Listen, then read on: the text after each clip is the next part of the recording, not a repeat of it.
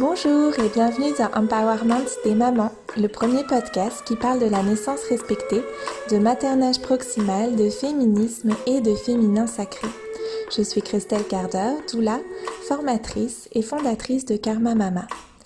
Dans ce podcast, nous nous retrouvons toutes les semaines pour échanger avec des femmes inspirantes ou pour des épisodes solo autour des thématiques qui sont chères aux mères, aux familles et à celles et ceux qui les accompagnent. Cette semaine, nous nous retrouvons pour un épisode avec une super invitée que j'ai eu énormément de plaisir à recevoir dans notre podcast. Elle s'appelle Lucille Gomez, elle est illustratrice et sa bande dessinée La naissance en BD Découvrez vos super pouvoirs est sortie tout récemment et je vous la recommande chaleureusement. Dans ces 300 pages, c'est un ouvrage assez épais, Lucille nous parle de physiologie, de naissance respectée, du pouvoir du corps des femmes, de nos hormones et de confiance, pour résumer. Je vous laisse découvrir au fil de notre échange la richesse de son travail et pour en savoir plus sur Lucille, je vous renvoie aux notes de l'épisode sur le site karma-mama.com, rubrique podcast. Avant de commencer notre échange, je tiens à remercier chaleureusement Lucille, justement, qui contribue à mon Tipeee avec ce petit mot. Merci pour tout ce contenu. Merci à toi, Lucille, Merci pour tes encouragements et merci pour ta participation. Vous vous demandez peut-être ce que c'est que ce compte Tipeee et à quoi il sert. Eh bien, c'est une plateforme qui permet de donner 1 ou 2 euros ou plus aux créateurs de contenu pour les soutenir dans leur travail. Comme vous le savez sans doute, votre accès à ce podcast est gratuit, sans publicité, et me demande environ une demi-journée de travail par semaine, parfois plus en fonction des sujets traités. Ce temps consacré au podcast, c'est du temps que je ne passe ni avec les parents à mon cabinet, ni avec les doulas que j'accompagne, ni avec ma famille évidemment. C'est du temps pour vous, chères auditrices et auditeurs. Et vous pouvez contribuer directement au maintien de ce podcast et à la qualité de son contenu en me permettant tout simplement de continuer à y consacrer le temps nécessaire pour cela. Il n'y a rien d'obligatoire, pas de pression, juste la possibilité de co-créer ensemble ce podcast dont les valeurs nous rassemblent. Pour découvrir mon compte Tipeee et participer, il vous suffit de vous rendre sur karma-mama.com, rubrique podcast, et vous trouverez facilement le lien vers la plateforme. Un grand merci d'avance, et c'est peut-être votre commentaire que je lirai au prochain épisode. Et maintenant, place à Lucille, place au super pouvoir des femmes, Place à la naissance respectée et à l'empowerment des mamans.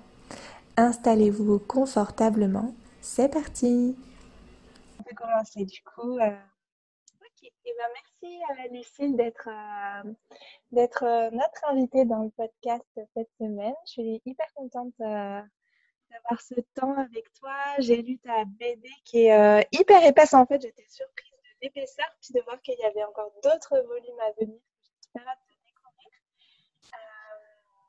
et euh, je l'ai trouvé super, super. Je te l'ai déjà dit dans quand on a échangé. L'ai trouvé vraiment super et je me réjouis de notre échange et d'en savoir plus sur euh, euh, comment tu l'as écrite, la genèse, qu'est-ce qui t'a amené à parler de tout ça, même si je sais déjà des petites choses parce que j'ai lu certaines choses que tu avais partagées au sujet de la genèse, mais je me réjouis d'avoir ce temps pour échanger avec toi. Est-ce que tu veux commencer par te présenter pour nous dire, euh, voilà, euh, juste nous situer un petit peu qui tu es pour les auditrices et auditeurs qui ne te connaîtraient pas encore, éventuellement? Alors, avant même de commencer à, dire qui je suis, je vais dire que on se fait des flatteries toutes les deux. Non, mais c'est pas des flatteries parce que c'est sincère. Euh, je suis vraiment très contente de participer à ton podcast parce que voilà, je l'aime beaucoup. Euh, pour me présenter, euh, sur euh, Instagram, où on a très peu de, caractères pour se présenter, j'ai mis Lucille et Méphistophélix, illustration et BD, maternage, féminisme, freelancisme, créativité vocabulariale et pour l'accouchement respecté. En fait, moi, je fais de la bande dessinée essentiellement, c'est-à-dire que j'écris les textes et je fais les dessins et je fais les couleurs, je fais tout. Euh, voilà. Et, euh, et je fais ça depuis toujours. Personne n'est parfait. Mais euh, ça n'est mon métier que, que, depuis les années 2010, on va dire. peut-être un peu avant. Ma, première BD, c'était avant, mais à, ne faire exclusivement, à le faire exclusivement, voilà, vers, 2010. La première BD, c'était 2006, quelque chose comme ça. Voilà, je ne sais pas s'il faut que j'aille plus dans les détails sur. tu peux peut-être me dire, du coup, si tu as des enfants et, et voilà, quel âge ont tes enfants? Oui. oui, alors j'ai deux enfants. Euh, l'aîné a 6 ans et le, plus jeune a 18 mois. Euh, voilà, donc euh, avec tout ce que ça veut dire de vie dans la maison. voilà, et, être maman a vraiment complètement bouleversé ma vie. C'est vrai que c'est étonnant que je n'en ai pas parlé directement. C'est aussi important dans ma vie que mon métier, quoi. Hmm. Hmm. Oui, mais on sait qu'on a une heure pour en parler. on va présenter le reste pour parler après pendant une heure de ça. Euh, du coup, en t'entendant, je me questionne euh, et je me suis questionnée même en lisant la BD. J'ai lu que hmm, c'était suite à ta propre maternité et aux découvertes que toi tu avais fait que tu avais commencé à envisager d'écrire cette BD. Donc, euh, euh, je vous l'ai déjà présenté dans la petite introduction, mais je rappelle, le titre est La naissance. Découvrez vos super pouvoirs. Et j'adore le fait que euh, ce soit tout tourné de manière très positive en fait, avec vraiment, on se sent hyper enthousiaste en lisant la BD, en disant que belle capacité et je trouve ça super parce que en tant que doula, je vois beaucoup de mamans qui souhaiteraient accoucher physiologiquement et ça paraît souvent complexe en fait. Et j'adore l'idée que tu commences par parler du fait qu'on n'a pas besoin d'apprendre quoi que ce soit. Mmh. Oui, il y a comme un paradoxe, c'est à la fois on n'a pas besoin d'apprendre parce que les compétences du corps sont là de manière innée, et en même temps on a besoin de beaucoup d'informations parce qu'on a oublié en fait euh, que les compétences de notre corps euh, étaient là et euh, que beaucoup de choses les entravent, et notamment le manque de confiance. le fait même de ne pas avoir confiance en son corps et d'appréhender la naissance comme un moment forcément problématique, ça va le rendre problématique en fait. Donc, j'avais très envie de, donner les informations hyper, de la manière la plus accessible qui soit, pour que tout le monde puisse les appréhender et surtout de la manière la moins, euh, je sais pas, quelque chose de simple, quoi, de le raconter comme je le raconterais à une copine autour d'un café ou à ma sœur. Euh, voilà, donc euh, à ma manière, c'est-à-dire avec des petites blagues dedans et un ton léger parce que euh, il y a beaucoup de peur quand même autour de la naissance. Oui. Donc, j'avais envie d'insuffler de, quelque chose d'autre, quoi. que ça puisse. Euh, les peurs sont normales, je pense, mais euh, trop les accentuer peut franchement être délétère, en fait. Oui, euh, j'ai le sentiment aussi que les peurs, elles évoluent au fil de, des apprentissages qu'on fait sur la naissance et sur notre corps, et que ce que je vois beaucoup comme progression et que j'ai eu moi-même en fait dans ma propre dans mon propre cheminement, c'est d'avoir d'abord peur de de, la douleur, des sensations, de est-ce que je vais réussir, etc. Puis au fur et à mesure qu'on se documente sur la naissance physiologique, la peur change de cap et on a plus peur de qu'est-ce qui va nous arriver de l'extérieur plus que de l'intérieur, je trouve. Je le vois beaucoup. Ouais. Texte euh, médical, en fait, qui va pouvoir entraver la physiologie. C'est ça, oui, c'est très juste ce que tu dis, c'est-à-dire que soit on n'a pas du tout de hum, curiosité ou d'opportunité pour nous rendre curieuses sur aller voir d'autres choses que le parcours qu'on nous propose de manière classique, c'est-à-dire un parcours très médicalisé, etc. Et donc on se dit, moi j'aurais très bien pu euh, rater le coche et, euh, et, aller dans une voie comme ça, très classique, voir mon gynécologue et ensuite être prise en charge par une maternité être médicalisée et tout. Et euh, à ce moment-là, on a surtout peur qu'il y ait des problèmes, je pense. On a peur d'avoir mal, etc. Et ensuite, il y a un deuxième niveau de conscience quand on sait que parfois l'hôpital ne prend pas vraiment en compte la singularité de chaque grossesse, de chaque maman, de chaque cas, qu'ils n'ont pas forcément le temps et que donc tout est tout temps à être standardisé et il faut respecter le timing de l'hôpital et donc il y a beaucoup de gestes qui peuvent être intrusifs, etc. On ne se fera pas forcément entendre dans ses besoins, dans ses envies. Et là, il y a une autre peur qui arrive, c'est en effet celle d'être maltraitée par ce cadre médical qui peut devenir très protocolaire et pas souple et donc oublier nos besoins dans un moment si particulier. Donc là, c'est une autre peur. Quoi. en plus de ça, et c'est très bien, la parole autour de tout ce qui est violence obstétricale s'est libérée il y a quelques années. Donc avant, on avait peur de, l'injonction tu enfanteras dans la douleur. Et ensuite, on s'est mis à avoir peur euh, de. Donc, on avait peur de l'injonction tu enfanteras dans la douleur, mais on se disait heureusement, il y a toute l'équipe médicale compétente qui va s'occuper de moi pour me sortir d'affaire. Et ensuite, avec ces révélations sur les, les violences obstétricales, on s'est dit ah non mais en fait euh, c'est pas vraiment mes alliés. En fait ils vont me perdre, ils vont me faire du mal. Donc euh, donc j'avais l'impression qu'on n'avait pas vraiment d'issue quoi, que c'était de la peur, ajouter à de la peur. Et euh, on. Donc, moi, ce que j'avais envie de faire, c'était de remettre tout ça à plat euh, et euh, donner de l'information au maximum pour savoir, voilà, pour apaiser un peu tout ça et savoir mieux vers où aller et comment se comporter, comment aider son corps en fait le jour de la naissance et voilà, essayer de temporiser un peu. Comment ça s'est passé pour toi de mettre le pied ou peut-être d'abord le petit orteil dans cet univers de la naissance physiologique et de la naissance respectée? Tu parles dans la BD d'une rencontre avec ta sage-femme.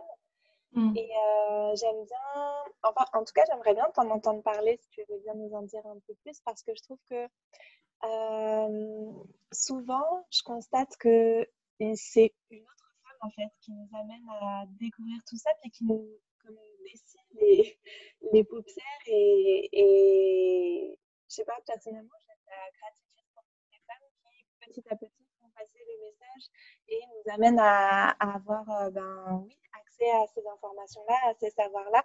C'est ce que j'essaie de faire moi avec le podcast. Puis moi-même, c'est une amie à moi qui m'a parlé de naissance respectée. Ouais. juste Ouais. Avec plaisir. Euh, déjà, moi, je viens d'une famille où euh, euh, on prend très facilement du paracétamol quand on a mal à la tête. dès qu'on pousse, on appelle le médecin. Enfin, je veux dire, mon enfance, c'était vraiment. Mes parents n'ont pas du tout soigné à l'homéopathie ou ce genre de choses. On était vraiment dans cet état d'esprit-là. Et donc, quand je suis tombée enceinte, c'est pour ça que je n'envisageais pas vraiment d'autre chose que le parcours habituel, on va dire. En revanche, j'ai toujours eu beaucoup de curiosité euh, pour les choses alternatives. Euh, même si je ne m'y plonge pas forcément à corps perdu, j'ai de la curiosité. Quoi. Et un jour, euh, un couple d'amis, de gens que je venais à peine de rencontrer, en fait, puisque quand je suis tombée enceinte de mon premier enfant, je venais juste d'emménager au Pays Basque, donc j'avais pas d'amis proches. Et un couple d'amis à mon compagnon, on va dire, qui sont venus et, avec un petit bébé et qui nous ont raconté la naissance du petit bébé. Et euh, le papa est euh, journaliste. Donc, tu vois, en l'occurrence, cette fois, c'est un homme, c'est marrant. Mais euh, il est journaliste, il est, surtout, il écrit très bien, il raconte très bien les histoires. Et là, il nous a raconté la naissance de sa fille.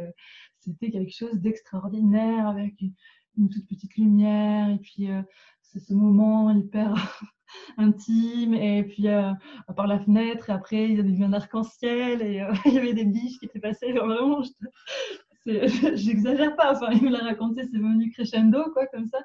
Mais ça m'a paru incroyable. Enfin moi j'avais jamais entendu euh, ce genre de choses de récit d'accouchement.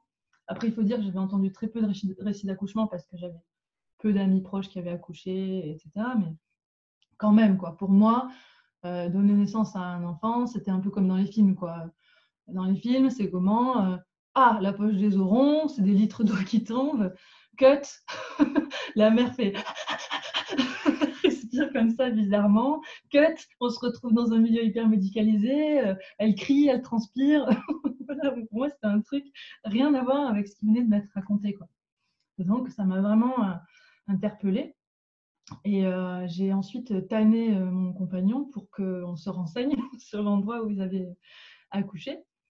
Donc euh, il se trouve qu'ils avaient donné naissance à leur bébé dans une maternité qui avait ce qu'on appelle un plateau technique. Donc c'est une salle complètement démédicalisée, une chambre en fait, avec un grand lit, une salle de bain. Et cette chambre, l'accès en, était donné à, une sage-femme qui faisait un accompagnement global. Donc, elle suivait toute la grossesse. Et ensuite, elle se déplaçait le jour de la naissance et on allait dans, accoucher, dans cette salle démédicalisée. Ce qui permettait quand même euh, d'être accolé à une structure hospitalière qui faisait qu'au moindre souci, on traverse le couloir et on retrouve euh, ben, le bloc classique, la salle d'accouchement classique, les étriers et tout ça. Et pour moi, de là où je venais, c'était bien parce que hum, ça aurait été euh, le même récit de naissance, mais à domicile, par exemple, j'aurais pas passé le cap en fait. Je pense pas que de là où je venais, j'aurais envisagé comme possible d'accoucher chez moi. Quoi. Euh, pour le deuxième, oui, mais pas pour le premier. Quoi. Euh, pas du tout. Euh, J'en étais pas du tout là. Et donc, euh, je me suis renseignée, je me suis renseignée sur cette sage-femme et je l'ai appelée. Et puis mon compagnon était un peu quand même entre deux eaux. Quoi. Il, avait un peu une idée de quelque chose de très très très alternatif qui fait un peu flipper. Il s'imaginait rencontrer une femme hirsute euh, dans une tanière euh, avec des clochettes autour des chevilles, enfin quelque chose de trop trop hippie pour lui en fait. Moi je lui dis bon écoute on, va la rencontrer et puis on verra bien comment ça se passe avec elle si euh, si en gros si, la connexion se fait ou pas et donc on l'a on l'a rencontrée et et en fait, euh, on a tout de suite euh, beaucoup accroché avec elle, notamment euh, son sens de l'humour, quelque chose de très important pour nous et qui veut dire pas mal de choses aussi. Je pense quand on rit aux mêmes choses, ça signifie qu'on on a un peu une vision commune du monde.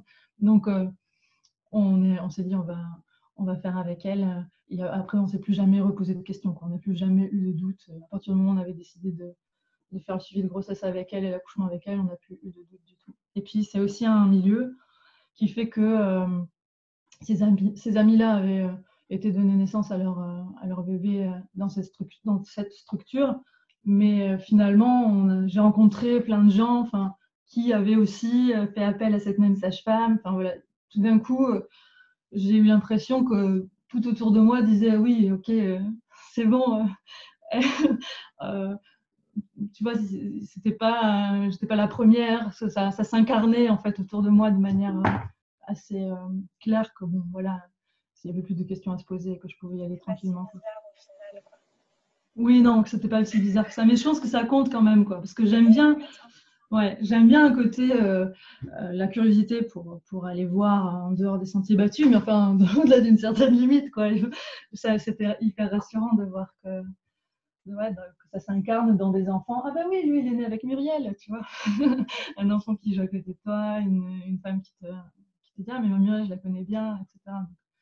ça, ça joue, quoi, ça aide. Comment ça s'est passé justement euh, euh, quand vous avez pris la décision? Alors, j'imagine qu'en plateau technique, c'est quand même moins.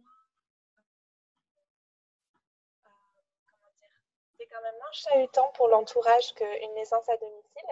Mais peut-être qu'il y a quand même eu des discussions, des échanges, tu en parles aussi dans ton livre et je trouvais ça intéressant d'avoir ton retour de vive voix sur euh, comment ça se passe quand, euh, à la fois quand tu parles de ton projet quand tu es enceinte, puis maintenant aussi quand tu parles euh, après coup, tu vois, quand tu parlais de ta bébé, quand tu commençais à écrire là-dessus, quand tu as commencé ce projet, comment ça a été perçu par les gens? De libération de la parole autour des violences obstétricales. Mais euh, pour autant, je trouve que même si on parle plus facilement qu'avant de la naissance respectée, il y a quand même toujours cette espèce de, de risque qu'on met autour de la naissance qui fait que c'est peut-être quand même tellement potentiellement dangereux qu'il faut pas trop faire n'importe quoi quand même, en gros. Oui, oui, oui non, mais vraiment. Et comme je te dis, euh, moi-même, euh, j'avais, enfin, j'avais quand même cette idée euh, que c'était dangereux, etc. Très fort, quoi. Donc, très fortement ancré dans l'esprit. la chance que j'ai eue, je crois, à ce moment-là, c'est que je venais d'arriver au Pays Basque et que j'avais pas de, proches autour de moi pour regarder ça de près. tu vois, si j'avais été à un endroit où j'avais déjà plein d'amis de longue date qui avaient des idées très arrêtées sur telle ou telle structure, je pense qu'il m'en aurait fait part. Mais là, il ne pouvait pas avoir vraiment d'idée et puis on ne me posait pas vraiment la question. En fait, euh, les gens se posaient pas, du coup, se posaient pas la question de comment j'allais faire et où j'allais aller pour accoucher. Euh, voilà, c'était, c'était tellement évident que j'allais sans doute aller à la maternité la plus proche de chez moi qu'on ne me posait pas la question et finalement, ça m'allait assez bien comme ça. Et puis je me rendais pas compte peut-être aussi de à quel point c'était singulier et c'était une chance. Parce que, mmh. encore une fois, autour de moi, à ce moment-là, j'avais très peu d'amis proches qui avaient accouché. Finalement, mes amis les plus proches qui avaient des enfants, c'était des garçons, c'était des hommes. Donc, je connaissais moins leurs compagnes et ils m'avaient moins parlé de ces choses-là. et donc, je pense que, ouais, en revanche, il y a bien sûr ma mère, par exemple, à qui j'en ai parlé. Et là, avec toute la tendresse qu'elle a pour moi, et, sans vouloir mal faire, elle avait quand même très peur. et c'est vrai que bon, elle avait très peur. Et pourtant, elle, elle a accouché sans péridurale, elle n'a pas un mauvais souvenir de ses accouchements, ses accouchements se sont pas mal passés, mais ça n'empêche qu'elle avait très peur. Je me souviens qu'elle a eu des phrases qui, en plus, quand on est enceinte, on est émotionnellement parti, toutes les émotions sont, en tout cas moi, c'est évident, exacerbées. Déjà que je suis quand même quelqu'un d'assez sensible en général, alors là, enceinte, c'était... Du coup, des phrases qui m'ont beaucoup marqué, quoi, de, de, ces peurs à elle que j'avais l'impression qu'elle me les refilait. Quoi. Euh, mmh. Et je pense que la chance que j'ai eue, c'est finalement d'en parler peu. D'en parler peu. Et que j'ai eu peu de remarques, du coup, euh, là-dessus, à part celle de, ma mère. Oui. Nous, tu vois, on avait, on pas dit en fait qu'on allait faire une naissance à domicile. On a fait une naissance à domicile pour notre premier garçon. Et on l'avait pas dit à nos familles. Ouais. On a quelques amis proches dont on savait qu'ils seraient euh, pas hum, comment dire, euh, qu'ils n'auraient pas des peurs qui viendraient justement se mettre sur nous. Mais on n'a pas de famille. Par contre, pour le deuxième, du coup, c'était. c'était. Euh, ben, ouais, il y avait un peu plus de pression parce qu'ils se doutaient bien qu'on n'allait pas aller à la maternité. Euh, allait récidiver. Deuxième, quoi. on allait récidiver, exactement. exactement. Ouais, après, je, je, je pense que j'embellis un peu. Euh, euh, avec les souvenirs. je pense que j'ai dû faire attention à pas trop en parler. Mmh, je parlais beaucoup parce qu'il n'y avait pas beaucoup de gens autour de moi qui m'étaient proches et tout. Mais voilà, j'avais conscience, je crois, qu'il fallait que je me protège un peu de, des avis des uns des autres. Et la seule amie proche qui était enceinte à ce moment-là habitait à Berlin. Et faut dire qu'à Berlin, euh, quand même, euh, les naissances sont abordées complètement différemment. Donc elle avait un suivi de grossesse qui ressemblait beaucoup au mien en fin de compte. Oui, c'est beaucoup plus axé sur la physiologie. Ouais. En tout cas, dans la structure où elle est allée, elle, euh, c'est clairement le cas, quoi. Et quand tu as commencé du coup à, travailler sur cette BD, quand on parlait autour de toi, ou euh, quand même tu as eu l'idée, il me semble que tu racontais que, euh, je sais plus sur quoi, peut-être sur, même dans la BD en fait, que tu racontais en tout cas que tu avais, que cette BD elle était née de ton désir de partager euh, les connaissances que tu avais reçues, entre guillemets, euh, en écoutant les témoignages de nombreuses de tes copines ou amies ou euh, voilà, de ton entourage qui n'avaient pas eu la chance que tu as eue, comme tu dis. et je me demandais comment c'était, comment c'est justement quand soi-même, pour toi, comment ça a été quand tu t'es rendu que tu avais d'autres euh, récits d'accouchement qui t'étaient faits. Ou, mm. euh, je trouve ça intéressant parce que moi, j'ai ce cas-là aussi. Où mm. euh, bah, des fois, on est confronté à des récits d'accouchement et on se dit juste, mais c'est pas possible. Puis on n'ose même pas forcément dire, en fait, oui. une femme en face de soi que c'est absolument pas mm. normal ce qui s'est passé. Acceptable, ouais. Je, ça, me, ça me, oui, c'est exactement ce que tu dis. Je me retrouve beaucoup dans ce que tu dis. Euh, en fait, euh, comme je n'avais pas euh, rencontré euh, mon compagnon depuis longtemps au moment où on a décidé d'avoir un bébé, on n'a pas essayé d'avoir un bébé pendant hyper longtemps. On a eu la chance que je tombe enceinte assez vite. Et donc, on n'a pas parlé de ce projet longuement. Et donc, vraiment, les gens ne me parlaient pas de leur accouchement. Même celles qui avaient accouché, ce n'était pas un sujet qu'on abordait. Donc, j'ai eu ma grossesse mon accouchement sans avoir vraiment trop, heureusement peut-être finalement, de récits euh, d'accouchement avant le mien, avant de vivre le mien. Et euh, il y a une, une, amie que j'ai rencontrée en arrivant ici au Pays Basque, euh, qui elle était enceinte six mois avant moi, et qui elle avait beaucoup plus d'idées que moi sur comment elle voulait accoucher, etc. Et elle avait fait un projet de naissance pour qu'on respecte la physiologie. elle s'était plus renseignée finalement. Elle a accouché à, l'hôpital, mais elle avait un projet de naissance très précis.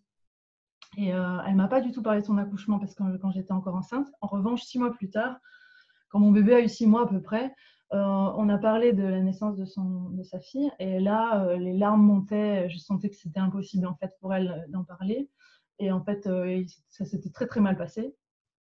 Pas du tout comme elle imaginait. On lui avait dit pas de problème, votre projet de naissance est très bien. Si vous voulez accoucher sans péridurale, il n'y a pas de souci. Oui, en effet, sauf que rien n'a été fait pour l'accompagner vraiment dans ce choix et que ça l'a rendu vraiment très difficile, en fait. Et euh, là, c'est la première fois où c'est vraiment le premier déclic où je me suis dit, waouh, j'ai vraiment bénéficié d'un accompagnement euh, formidable, mais extraordinaire au sens premier du terme. C'est-à-dire, l'ordinaire, c'est pas ça. Euh, ordinairement, on n'a pas, comme moi j'ai eu le droit, d'avoir une heure de rendez-vous avec ma sage-femme parce qu'en fait, euh, on a des rendez-vous euh, très euh, courts quand on a un suivi de grossesse classique.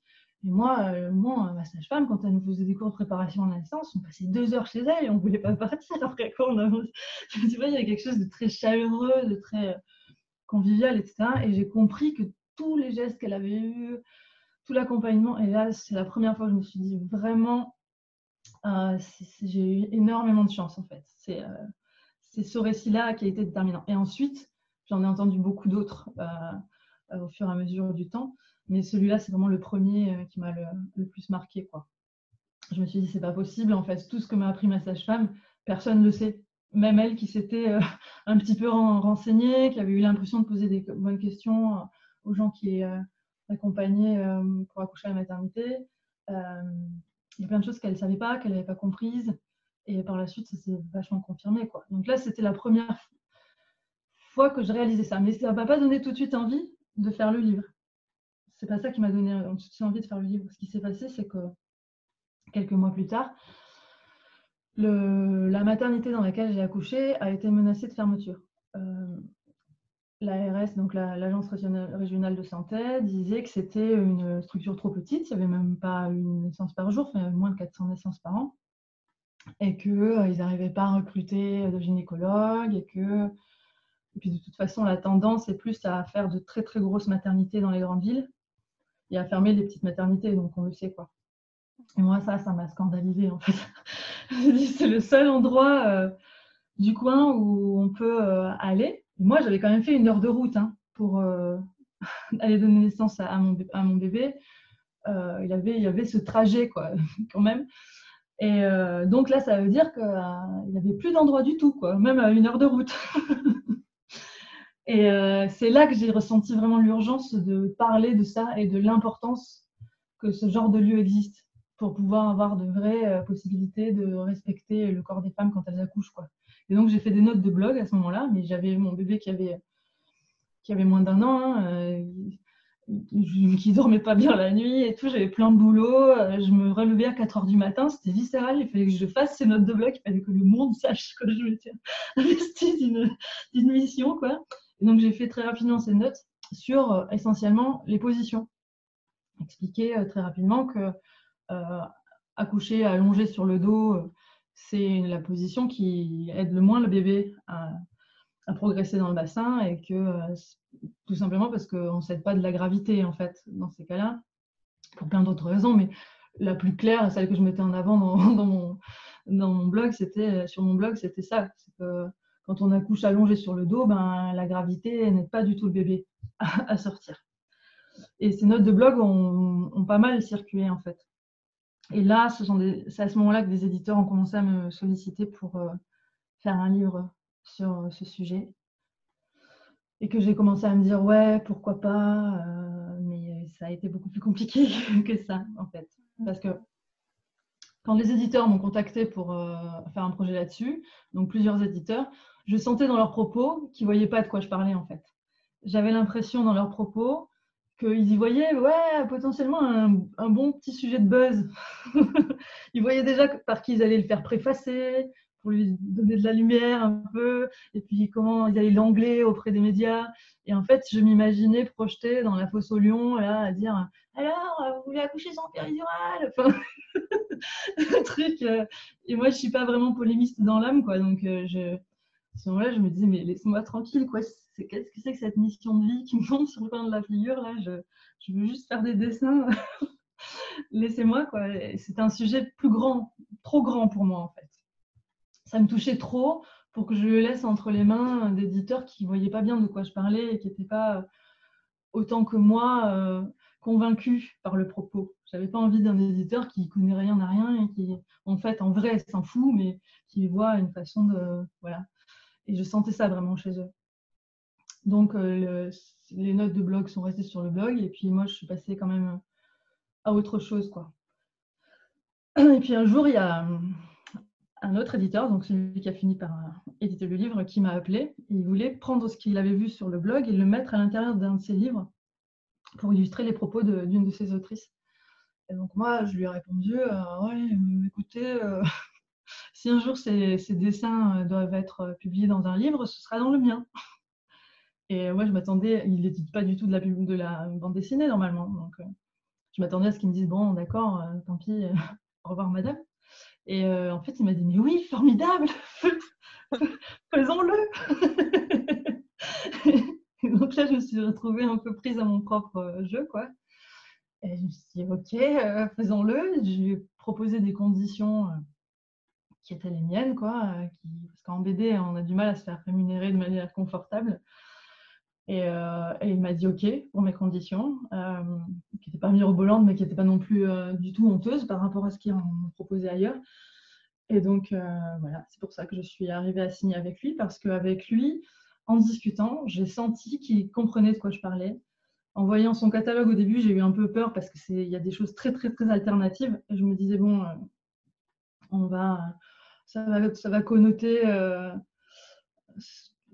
enfin, voilà, ça, risque de connoter euh, le livre, mais en vérité, pas du tout. Et puis, vraiment, le fait qu'ils connaissent bien le sujet, ça m'a vraiment mise en confiance. Quoi. Et puis, maintenant, ce soit des gens complètement authentiques et, et en dehors de voilà, de, de toutes les histoires de buzz et de machin, ça m'a vraiment euh, voilà, mise en confiance. Quoi. Donc c'est pour ça que j'ai fait avec eux. Intéressant ce que tu dis juste là à la fin. Euh, il y a plein de trucs sur lesquels j'ai envie de rebondir, mais ce que tu dis juste là à la fin sur le fait que euh, cette maison d'édition, elle, elle, présente des ouvrages qui sont parus hyper alternatifs.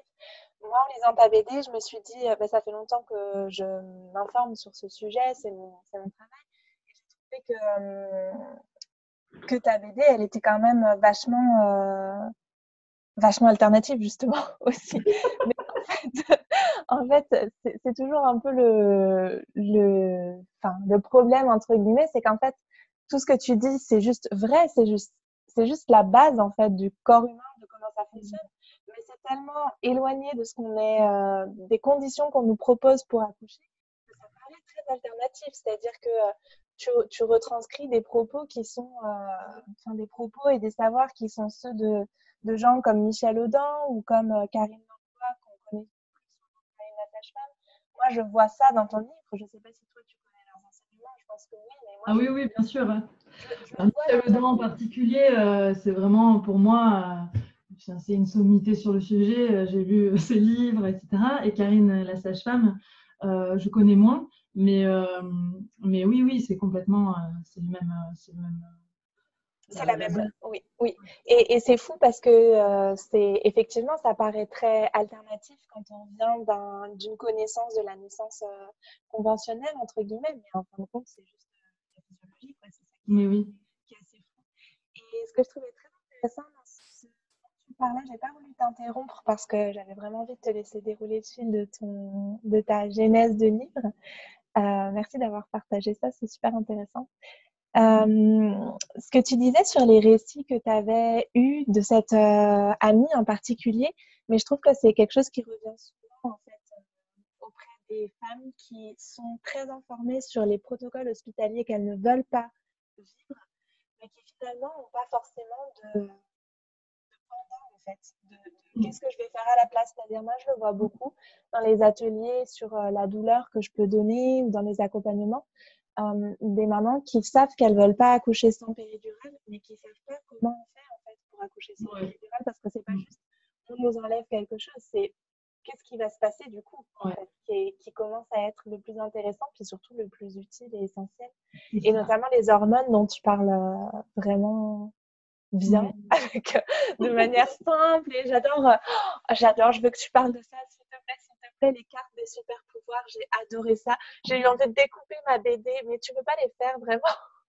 On ne peut pas les télécharger sur ton site ou quoi. Mais oui, c'est une bonne idée. Figure-toi que j'ai des sages-femmes, j'ai deux sages-femmes qui ne se connaissent pas, hein, qui m'ont écrit pour ça, pour demander s'il y avait des ressources du livre, on pourrait télécharger. Mais, oui. moi, j'ai trop envie qu'il y ait des goodies comme ça. J'avais envie de, découper ma BD. Puis je me suis dit, non, mais je vais quand même pas découper ma BD puis photocopier les trucs. Il faut juste qu'on trouve une solution parce qu'il y a ça, il y a ces. Bon, du coup, euh, on les, vous n'allez pas les voir juste en les entendant, mais dans la BD, il y a, à la fin, il y a des cartes mémo de super pouvoirs à découper et à garder en poche.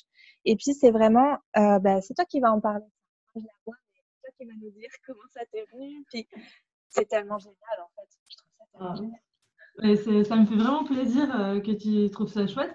Euh, comment ça m'est venu? Ben, Tout simplement parce que euh, on peut aborder, c'est un sujet pour moi qui est vraiment au croisement de plein d'autres, la naissance en fait.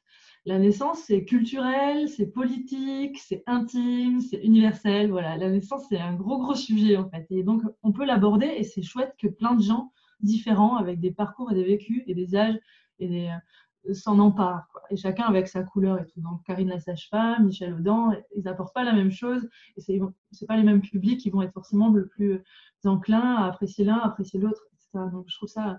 Et, euh, moi, euh, au moment où euh, la maternité euh, où j'ai accouché a, fermé, parce qu'elle a fini par fermer, cette maternité. Euh, ça a été très douloureux pour moi, les conditions dans lesquelles elles ont fermé, etc. Et c'est à peu près à ce moment-là que j'ai aussi découvert le travail de quelqu'un que tu as eu dans ton podcast, d'ailleurs, Marie-Hélène Lai, et qui a ce blog là qui s'appelle Marie accouche là. Et elle a un travail que je trouve remarquable parce que déjà c'est hyper bien écrit. euh, c'est pas exempt, ouais, c'est pas exempt d'humour, euh, un humour cinglant quoi. Euh, et c'est hyper documenté, euh, très sourcé. Et, et, voilà. Cela dit, à mes amies enceintes anxieuses, je leur disais pas ah va lire le blog génial accouche là parce que c'est très axé sur le politique en fait, sur la, sur la gestion de l'accouchement ou la, prise en charge de l'accouchement euh, d'un point de vue politique, c'est-à-dire de comment euh, la médecine euh, devrait ou ne devrait pas, voilà les, manquements de la médecine. Et voilà, pour moi, ça s'adresse au collectif, ce blog. Pour l'individu qui va accoucher, comme je te dis, je trouve qu'il est génial, que son livre est parfait, mais je ne le conseillerais pas à mes amies enceintes parce que je le trouve Très anxiogène. Ouais, Je, te, je, te, coupe, mais d'ailleurs dans le podcast, elle avait eu une euh, formule que j'ai trouvée absolument géniale et qui résume tout à fait ce que tu dis là. Elle disait il y a un temps pour accoucher et un temps pour militer. Et effectivement, c'est pas au moment où on va accoucher, même dans les neuf mois de la grossesse, qu'on va euh, qu'on va pouvoir faire changer euh, les choses à grande échelle. Voilà, c'est exactement ce que tu retranscris là. Parce qu'on va se préserver d'abord en tant qu'individu et, mettre au monde euh, le plus sereinement possible. Euh, oui, voilà. Et donc, je me disais, moi, dans ma vie de tous les jours, comme, euh, bon, elle, elle est, en, elle est en politique, en fait. mais moi, dans ma vie de tous les jours, c'est pas du tout ma vocation ou ce avec quoi je serais à l'aise. En revanche, je suis souvent amenée à recueillir. enfin, on me pose souvent la question, et toi, comment c'était ton accouchement, etc. Et, euh, et je donne, j'ai pour principe de ne pas donner de conseils non sollicités. C'est-à-dire que quelqu'un qui veut me parler de sa grossesse, euh, elle le fait, je ne réponds que si on me pose des questions. Mais je me disais quand même que j'aimerais bien euh, pouvoir faire bénéficier autour de moi toutes des choses que, j'avais apprises et, et, le faire dans l'état d'esprit de le transmettre à une copine enceinte en fait.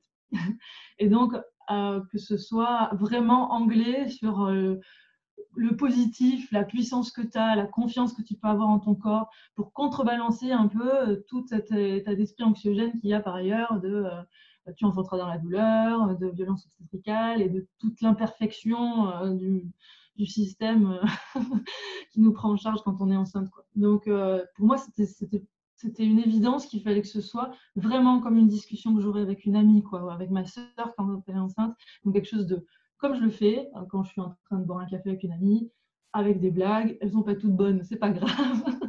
Euh, enfin voilà, tu vois quelque chose de très vivant, de très lumineux et de ah, quand on, on sort en se disant bon allez, ça va le faire. Quoi. voilà. Et en effet, ce que tu disais tout à l'heure est hyper juste, c'est qu'on sait ce qu'on veut pas, mais euh, savoir par défaut comme ça, on veut pas de péridurale, on veut pas d'épisiotomie, on veut pas euh, euh, d'intervention extérieure comme ça, mais on ne sait pas comment aider notre corps dans ce qu'il a déjà de fort. Déjà, on ne sait pas ce qu'il a de fort. Et ça, c'est très embêtant. Parce que qu'est-ce qu'on fait quoi? On, est complètement impuissant. Et le tome 2 s'attachera plus à ça d'ailleurs. Le tome 2 s'appellera, là c'est découvrir vos super pouvoirs. Donc c'est déjà la base, prendre connaissance de comment ça fonctionne dans ton corps quand ça fonctionne bien. C'est-à-dire dans la grande majorité des cas quand même. Et euh, le tome 2, ce sera plus sur euh, comment faire pour ben, ramener un peu de physiologie, même dans un milieu comme ça. Parce qu'il faut bien se rendre compte que certaines femmes, ça les ferait flipper d'accoucher dans une salle démédicalisée, en fait. Donc, si ça leur fait vraiment trop peur, c'est peut-être contre-productif de, vouloir les y forcer, quoi. je ne pas du tout mon idée de, vouloir que tout le monde accouche euh, à la maison au coin du feu, quoi. Pas du tout. vraiment, j'aimerais prendre en compte que chacune a euh, bah, ses peurs qui lui sont propres, son vécu qui lui est propre, etc. Et, euh, et que si ça la rassure d'être dans un milieu très médicalisé, ok, mais qu'à ce moment-là, elle sache que bah, tout simplement en tamisant les lumières, par exemple, ça va l'aider à faire de l'ocytocine et donc avoir de l'endorphine et donc à supporter les contractions. Qu'elle sache quand même euh, euh, faire de la respiration abdominale, qu'elle sache quand même qu'au moment de la poussée, euh, elle peut essayer de pousser un peu différemment que ce qu'on va lui proposer de faire sous péridurale pour pouvoir protéger plus ses organes, etc. Des choses qu'on ne sait pas du tout en fait. Et ça, je sais qu'on ne le sait pas par les témoignages d'amis autour de moi, parce que moi, je n'ai pas eu l'accompagnement à l'accouchement lambda en fait. J'ai eu un accompagnement d'accouchement où on m'a transmis plein de choses c'est que plus tard que j'ai compris qu'elle ne savait pas. Donc je me dis non, euh, voilà, il faut, quand même mettre, euh, distribuer les cartes du super pouvoir, hein, que chacune puisse les, les, avoir dans son jeu et ensuite s'en servir dans la partie. quoi. j'ai envie de les lire, ces cartes des super pouvoirs, si tu, si veux Ouais. Donc il y a la carte du super pouvoir de l'utérus, ouais. carte super pouvoir ocytocine, carte super pouvoir endorphine donc ça, je pense que c'est encore les, les, on va dire, euh, enfin, les endorphines, on n'en parle même pas tant que ça. Je trouve, euh, ouais, même l'utérus, euh, vraiment, c'est super. Il y a la, carte du super pouvoir, la femme sauvage. Ça, j'ai très envie que tu nous en parles. la carte super pouvoir du cerveau archaïque, celle de la bulle et celle de la confiance. Et on voit là tes super lunettes de la confiance. En fait, pour celles qui n'auraient pas encore lu le livre, et vous découvrirez qu'il euh, y a vraiment ce jeu sur les lunettes, les lunettes de la peur et les lunettes de la confiance. Puis que tout change en fait dès qu'on a ces euh, que quelqu'un va nous remettre. Là, en l'occurrence, dans ta BD, c'est euh, ta sage-femme. Et peut-être ta BD va remettre beaucoup de lunettes de la confiance à toutes tes lectrices. Et j'ai beaucoup aimé le passage sur, sur la femme sauvage, justement. Ouais. Ouais, j'ai trouvé ça fort et beau. Euh, alors, euh, l'entrée du livre se fait sur des choses très. Euh... Ah non, c'est pas l'entrée du livre, mais à partir du moment où je commence à parler de la physiologie, d'abord j'explique ce que c'est euh, les lunettes de la confiance, les lunettes de, les lunettes de la physiologie, les lunettes de la pathologie et tout ça. Et ensuite, très vite, je parle du premier super pouvoir, c'est l'utérus. L'utérus, c'est l'organe qu'on a quand on est enceinte qui accueille le bébé et qui a des contractions. Donc, je parle de tout ça. Et euh, en fait, les, quatre, les quatre dernières cartes que tu as évoquées, là, c'est euh, la femme sauvage, le cerveau archaïque, la bulle et les lunettes de la confiance, elles vont vraiment ensemble. en réalité, c'est un peu artificiel de, les, de vouloir les scinder en quatre choses différentes. Parce que pour moi, c'est une seule et même carte. Quoi. Tu vois ce que je veux dire? C'est, Ce qui se passe, c'est que accoucher, c'est euh, le, le déclenchement spontané d'un accouchement c'est un cocktail d'hormones qui, est sécrété dans notre cerveau. Ce cocktail d'hormones, c'est donc les ocytocines qui font les contractions, qui font que le col va s'ouvrir, et, euh, l'endorphine qui apaise les contractions. Donc l'ocytocine, c'est... Euh, J'en parlerai peut-être après, mais voilà. Et ces deux hormones, elles sont sécrétées dans la partie archaïque de notre cerveau. La partie archaïque, c'est-à-dire la partie qu'on a en commun avec les mammifères. Donc ça veut dire que nous, on a une partie en commun avec tous les mammifères, et puis les circonvolutions qu'on a au-dessus, c'est les parties, la partie très humaine qui analyse, qui, comprend le futur, qui, qui, se souvient du passé, etc. Qui, qui voilà, c'est le néocortex. Donc les, les hormones de l'accouchement, elles sont sécrétées dans la partie archaïque de notre cerveau, sans qu'on ait à y réfléchir. Au contraire, plus on y réfléchit, moins elles risquent de fonctionner correctement surtout si on a peur. Donc, il faut débrancher son néocortex, laisser parler le cerveau archaïque. Et pour ce faire, c'est hyper important de se mettre dans sa bulle, en fait. Donc, ça, c'est la carte de la bulle. C'est se concentrer sur ce qui se passe dans son corps et euh, voilà, ne pas, ne pas réfléchir trop et être vraiment dans les sensations physiques et euh, de, ce qui se passe. Et donc, brancher son cerveau archaïque et débrancher son néocortex, ça revient à laisser parler sa partie animale, en fait. Et c'est ça la femme sauvage c'est euh, euh, arrêter de vouloir euh, pour un moment tout contrôler, vérifier encore et toujours le sac de maternité, se dire est-ce que j'ai choisi le bon prénom ou est-ce qu'on va voilà, est-ce que je pars trop tôt, est-ce que je pars trop tard, etc. Combien, quelle fréquence sont mes contractions et tout ça. C'est apaiser cette partie très humaine du cerveau et laisser parler son côté animal quoi. Et à, à ce moment-là, voilà, tout est permis. Donc, euh, on, se, on, n'accouche pas poliment. Je veux dire, on a le droit, dans ces cas-là, si on laisse parler sa partie animale, on a le droit de crier en accouchant. Ce qui peut nous choquer nous-mêmes quand euh, on, laisse, on laisse trop brancher son néocortex. Or, euh, voilà, on peut prendre les positions qui, nous sont nécessaires, on peut, qui peuvent paraître incongrues pour la, la, dame distinguée que nous sommes dans la vie de tous les jours, n'est-ce pas? c'est pas grave. Quand on est euh, une panthère, une biche ou, euh, comme je le dis dans le livre, une petite taupe, on a le droit euh, de laisser parler son côté plus sauvage. Et donc, ça, c'est très aidant de s'autoriser ça, c'est très aidant pour accoucher. oui, il y, a, un côté où c'est nécessaire de passer par un cap où on va être désinhibé de, du regard qu'on a sur nous-mêmes, du regard des autres, du regard que va pouvoir avoir notre partenaire, du regard que va pouvoir avoir les Exactement, exactement. Et c'est vrai que pour ça, euh, c'est important de porter les lunettes de la confiance, de la confiance en soi.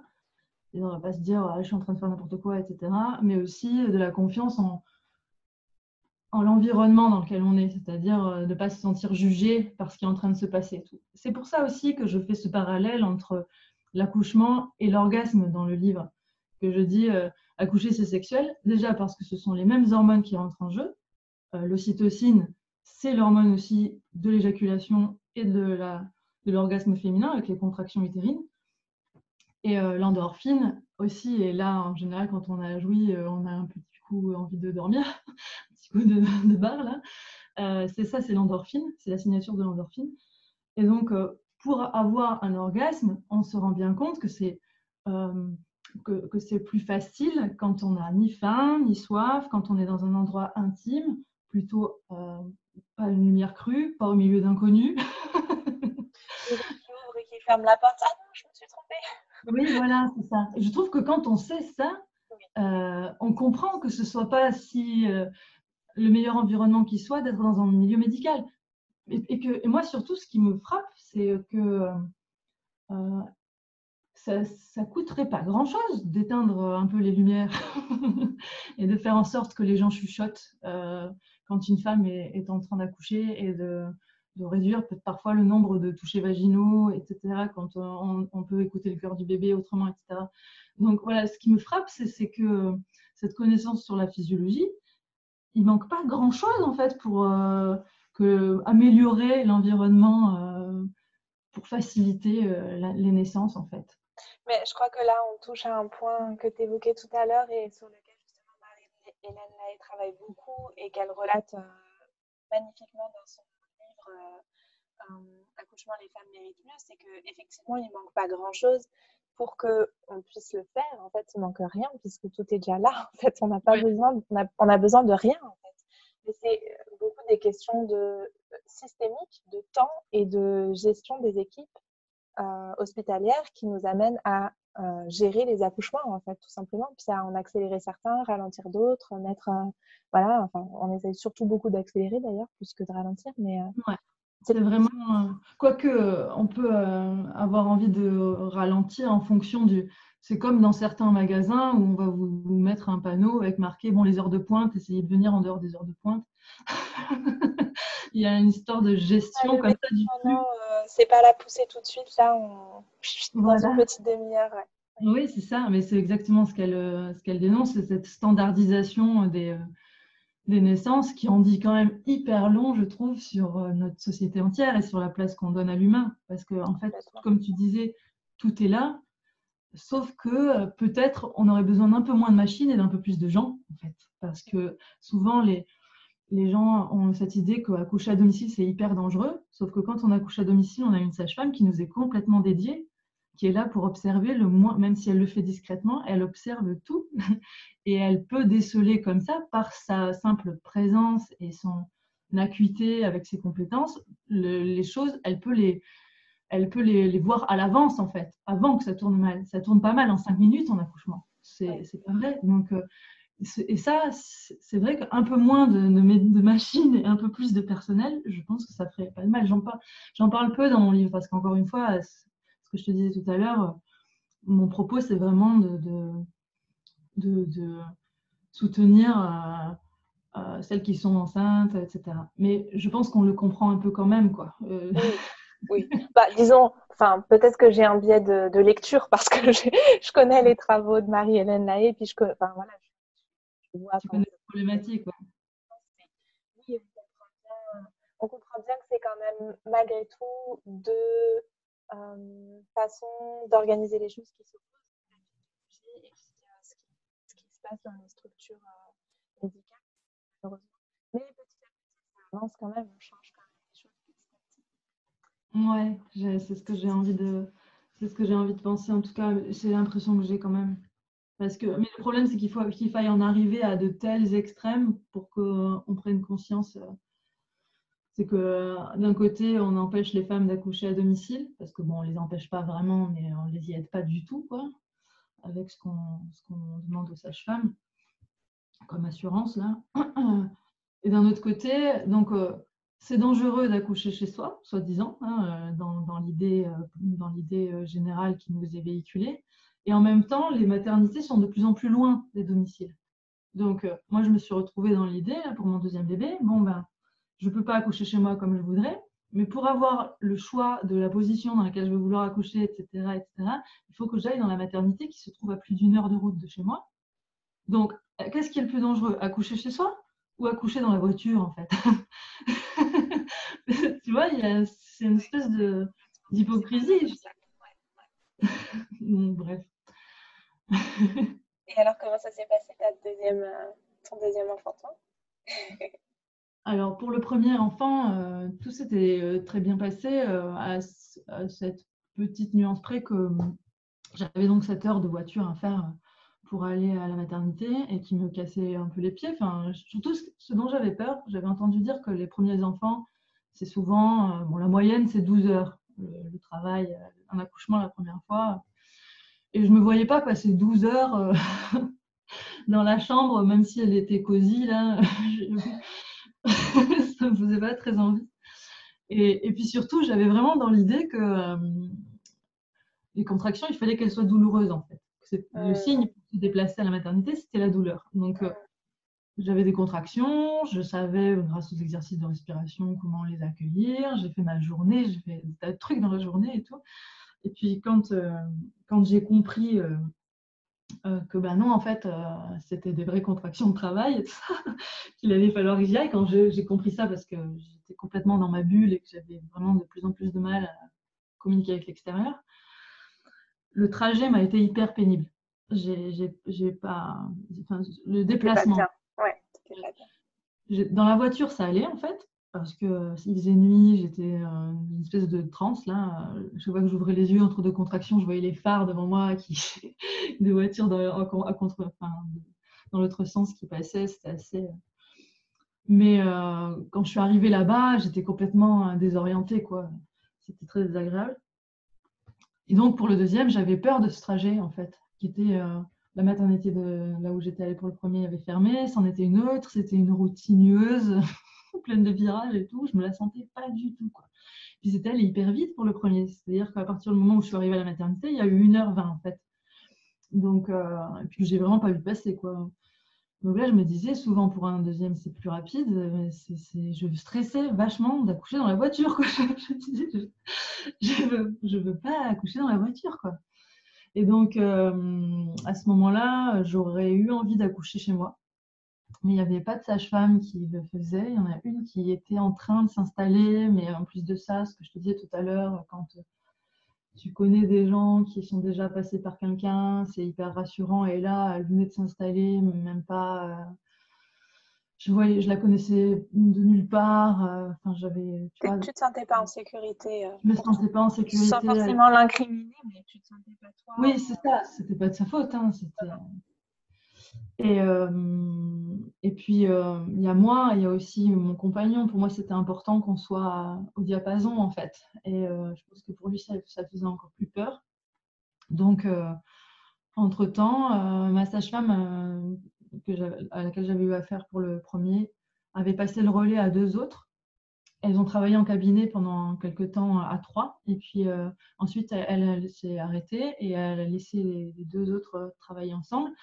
Et euh, ces deux autres sages-femmes, déjà, avaient la force d'être deux. C'est quand même beaucoup plus. Euh, pour elles, c'est beaucoup plus confortable d'être deux. Et en plus de ça, elles avaient accès à un plateau technique donc, qui s'était ouvert dans une autre maternité.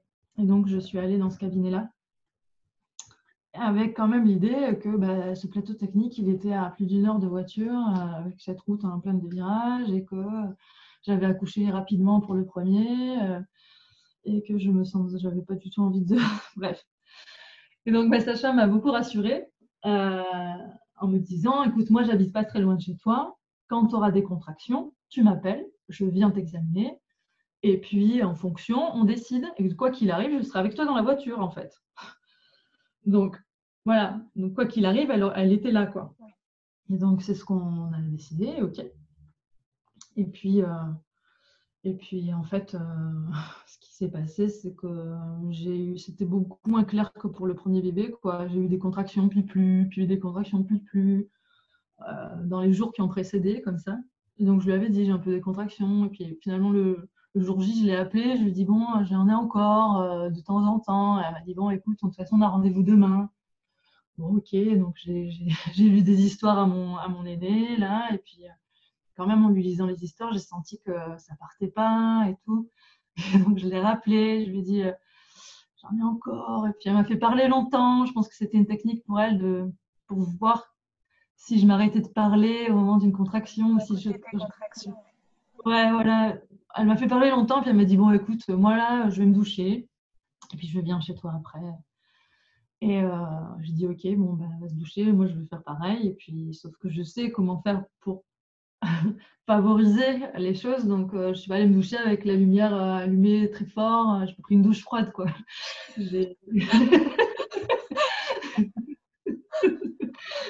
j'ai mis une petite guirlande dans ma salle de bain.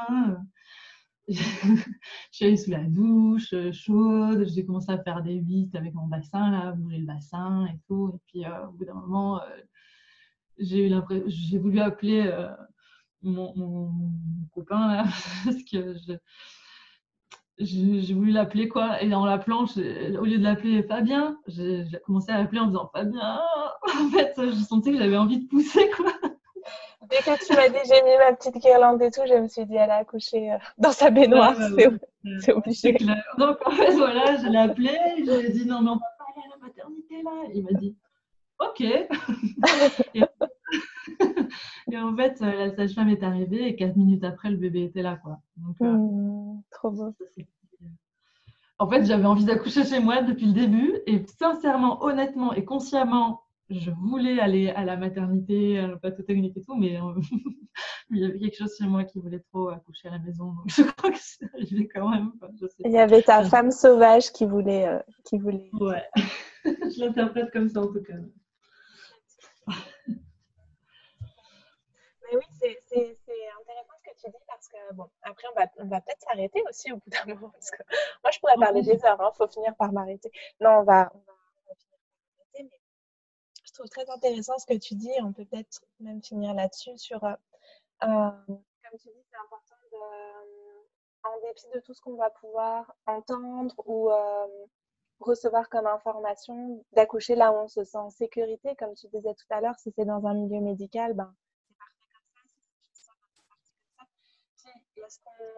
y a ce qu'on se dit, euh, ce que nous, la femme euh, polie, policée, se dit sur comment se représente de sa naissance, puisqu'on sent vraiment au fond de nous-mêmes qu'on n'ose pas toujours s'avouer de comment en fait on aimerait vraiment bien accoucher. Mm.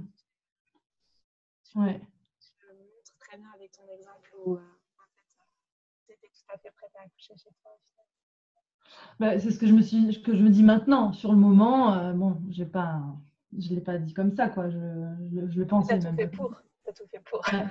Oui, ouais, j'ai tout fait pour, mais parce que je voulais pas avoir mal euh, en attendant et en attendant ma, ma sage-femme, quoi, en fait. Ouais, ouais. C'est vrai que le fait de savoir qu'elle était en route, ça me rassurait énormément, quoi. Donc, à partir du moment. Oui, les conditions le permettaient aussi. Ouais, je savais qu'elle habitait tout près, qu'elle était en route. Euh, ça aurait sans doute été différent si elle avait eu une heure de route. Enfin, moi, je, je crois vraiment à ces choses-là. Hein. Quand euh, j'ai accouché du, premier euh, bébé, j'ai eu hyper mal en arrivant à la maternité. Alors que jusque-là, j'avais complètement. les contractions m'avaient pas. pas m'avaient pas dérangé, mais bon, je, ne peux pas dire que j'ai souffert. Quoi. En arrivant à la maternité, la lumière, la pose du cathéter, ma sage-femme n'était pas là en fait. Donc on m'a ausculté, on m'a mis un cathéter, il y avait de la lumière, je ne savais plus du tout où j'étais. J'avais hyper mal, je me souviens avoir crié au secours, au secours. Et euh, ce qui est fou, c'est que le, au moment où j'ai entendu la voix de ma sage-femme dans le couloir, instantanément, j'ai plus eu mal en fait. Et ça, euh, c'est hyper marquant. Mais c'est super. Ouais. Ouais. Mais c'est super fort ce que, ce que tu dis sur. Euh, il n'y a même pas besoin de l'expliquer quand on t'entend le dire parce que c'est juste l'entourage. En fait, c'est, on le dit pour les enfants aussi. En fait, c'est ça qui est, qui est fou, c'est que c'est notre figure d'attachement, notre la personne qui va représenter notre sécurité. En fait, ben, dès qu'elle est là, dès qu'elle entre dans la dans la zone, dès qu'elle entre dans la bulle, hop, la peur disparaît, puis tout notre système euh, nerveux se calme et tout notre tout notre organisme se met euh, à fonctionner euh, de manière euh, physiologique, en fait, à fonctionner correctement. Et c'est rigolo parce que, enfin, je sais pas si c'est rigolo, mais j'ai quasiment la même histoire, en fait, mais à domicile, où pendant, pour mon deuxième accouchement, donc mon compagnon, il avait le, il, avait l'expérience de notre première naissance puisque c'était aussi à domicile avec la sage-femme, à peine deux ans avant, donc c'était encore assez frais même pour lui. Et puis c'est lui qui m'a dit en fait à un moment, mais, mais là en fait, faut que tu appelles ta sage-femme, enfin, faut, qu'on appelle Sylvie parce que tu es en train d'accoucher. Et moi j'étais là, non, non, ça va, je gère, on attend encore un peu, non, non, non. Un quart d'heure plus tard, en fait, je sentais mon bébé qui arrivait, je sentais cette fameuse poussée, puis j'arrivais pas à y croire. En fait, je me disais, mais c'est tellement rapide, tellement tôt, puis elle n'est pas là, non, non, non. Et en fait, le temps que bon, qu'on l'appelle, que, que, je me décide, que machin chose, elle est arrivée alors qu'elle est plus assez près, mais voilà, le temps que tout se... Et puis en fait, quand elle est arrivée, mon bébé est né euh, deux minutes plus tard, quoi. Enfin, plus tard, mais, mais, parce que vraiment maintenant, à, à... que je l'ai attendu en fait, parce que je n'étais pas mm. assez sécure pour euh, laisser mon bébé naître alors qu'elle était là.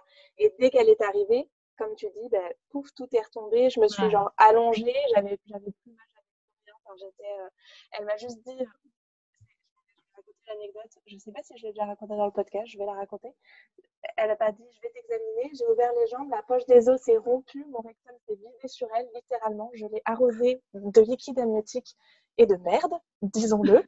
Donc, ça, ça sera une image gravée dans nos mémoires à l'une et à l'autre, je pense. On s'est mis à rire comme des. Ben, j'étais Ah, désolée, Sylvie, désolée, en rigolant en même temps. Enfin, de, de, de genre, j'étais trop soulagée qu'elle soit là. Enfin, là, c'était l'ocytocine à gogo, quoi. Et puis, et puis, euh, elle, elle m'a juste dit, bon, bah attends, je vais aller me laver quand même, je vais aller me rincer. Puis quand elle est revenue, elle m'a redit, euh, je vais réessayer de t'examiner. Puis en fait, j'avais la tête du bébé entre les jambes. Ouais.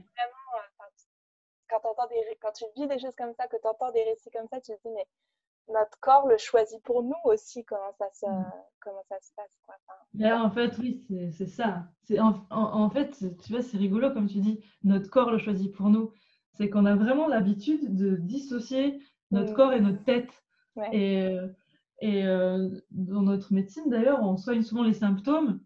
Euh, par exemple, on va soigner un ulcère, mais pas forcément le stress qu'il a généré. Or, le stress peut générer des ulcères ou d'autres euh, symptômes comme ça. Et euh, là, quand on prend en charge la grossesse, euh, le fait que moi j'ai eu droit à des, rendez-vous très longs avec ma sage-femme et qu'on ait créé au, cours de ces rendez-vous très longs un lien, en fait, ça permet que le jour J y ait une intimité et donc que le corps fonctionne bien. C'est pas dissocié. Donc, oui, encore une fois, c'est ce qu'on disait tout à l'heure, euh, le plus d'humain dans le processus, c'est bénéfique, quoi. Euh, de vouloir absolument le gérer euh, comme une machine, là, c'est quand même un peu à l'envers, en fait. C'est rigolo qu'on dise l'accouchement alternatif ou qu'on parle d'accoucher autrement, pour, alors que c'est depuis là quelques dizaines d'années qu'on accouche autrement de ce qu'on faisait depuis hyper longtemps. Parce qu'on faisait un petit peu depuis la nuit des temps, quoi, j'ai envie de dire. Alors après, c'est un peu, parfois, c'est un peu dangereux quand on dit euh, oui, euh, mais les, femmes le font depuis la nuit des temps, parce que les gens se disent oui, depuis la nuit des temps, on meurt, on meurt, euh, on couche, voilà, il y a cette idée quand même que, ok, on sait faire depuis longtemps, mais que euh, on avait une espérance de vie euh, de, 25 ans. Alors qu'on ne prend pas en compte que, bah, de toute façon, l'espérance de vie était basse même pour les hommes, qu'il y avait de la malnutrition, il y avait un manque d'hygiène, que l'endroit où on mourait le plus en couche, comme c'était à l'hôpital en fait, parce que c'était là que vraiment voilà qu'il y avait des, des, risques, euh, voilà plus qu'à la maison. Et tout ça, on ne le sait pas en fait. Mais ouais. donc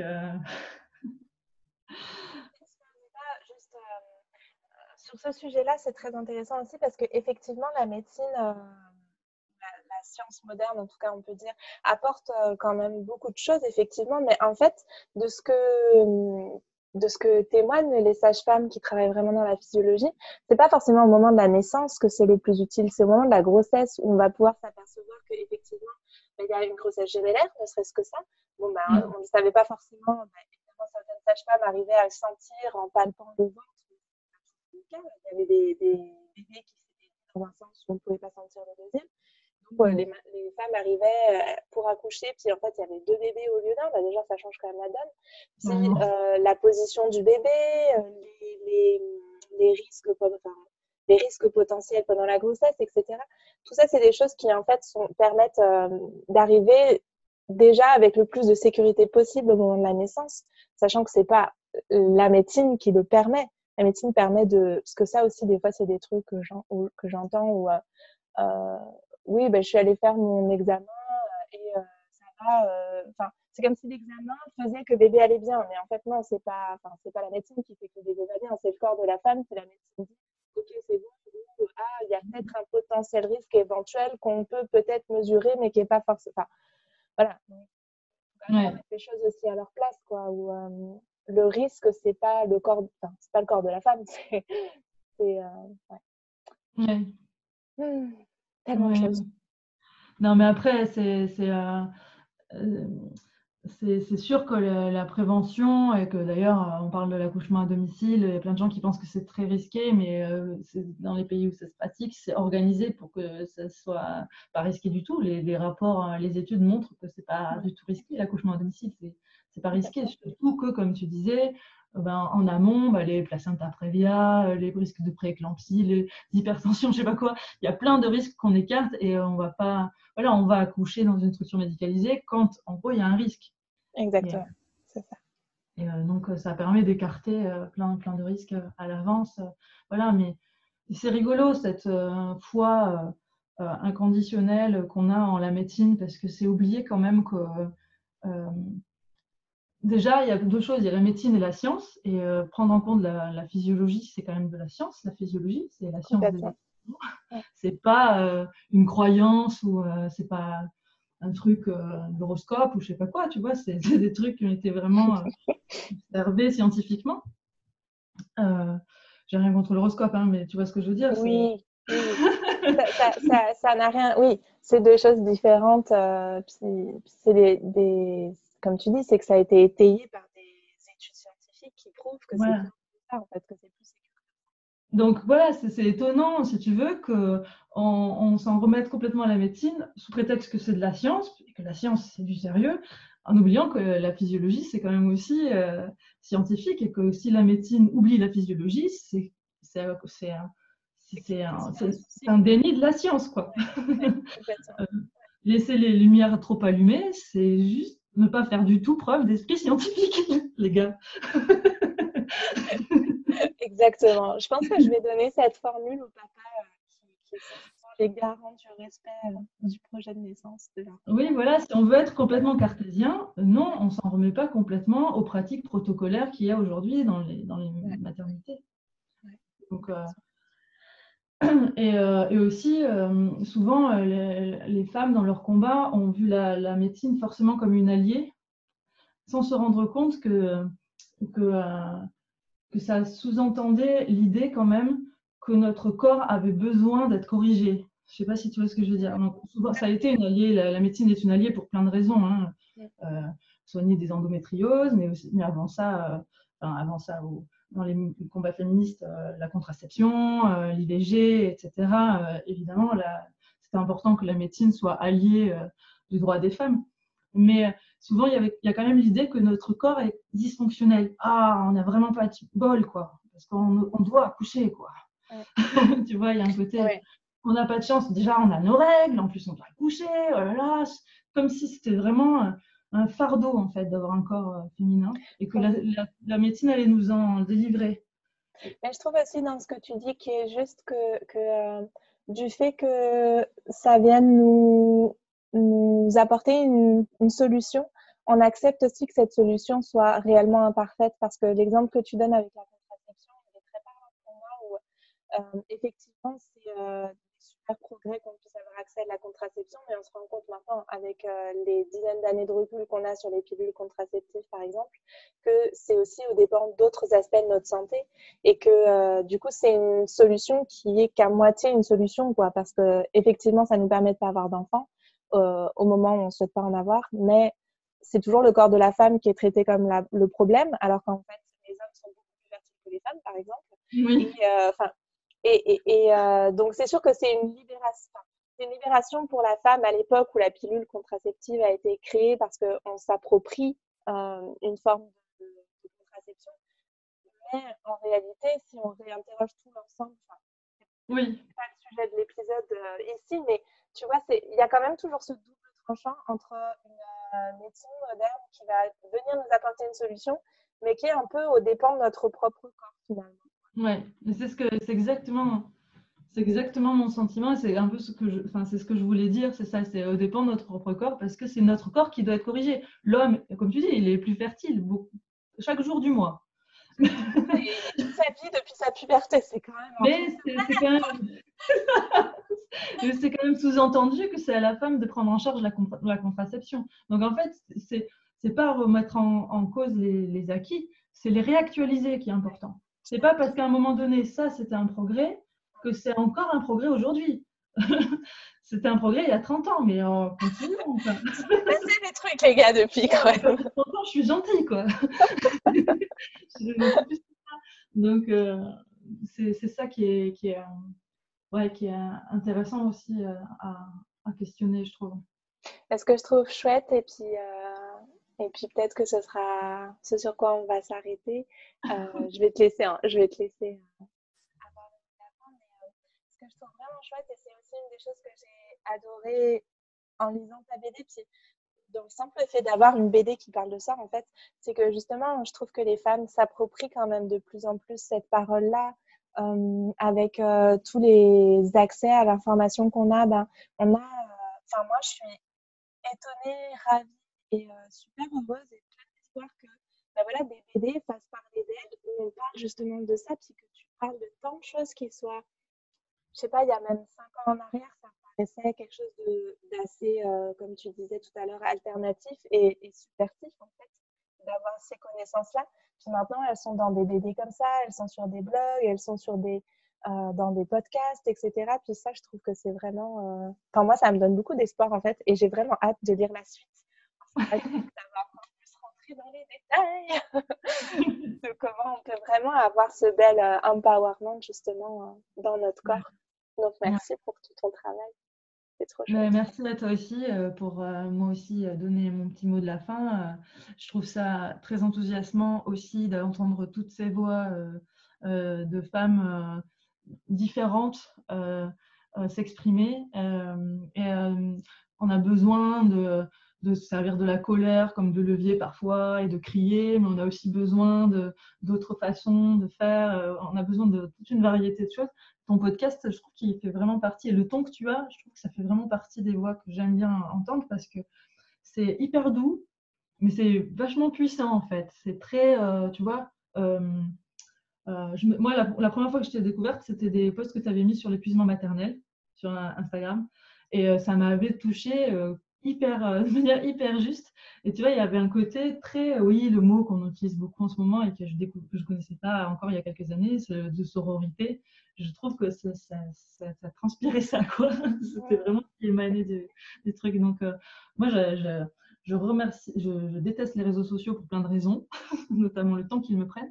Mais d'un autre côté, je, remercie, euh, je remercie euh, cette, possibilité qu'ils nous donnent d'être en lien, parce qu'on ne se serait pas rencontrés peut-être autrement avec plein de gens qui ont comme ça des, des, questionnements dans leur coin et tout. Ça aurait été plus difficile de se rencontrer et ça permet ça, quoi. Hashtag sororité. Ouais. Hashtag girl power sororité. Merci beaucoup pour ta présence et pour ton rire. C'est trop cool de t'entendre rire. Merci, de rien. À bientôt.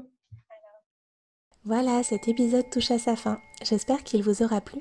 Merci pour votre présence et votre écoute. N'oubliez pas de vous abonner au podcast avant de partir et vous pouvez aussi bien sûr découvrir toutes les autres ressources gratuites que je partage sur le site karma-mama.com, mama avec un S, et contribuer au Tipeee Karma Mama à échelle de 1 ou 2 euros par mois. Je vous dis à très très bientôt. Prenez bien soin de vous. Ciao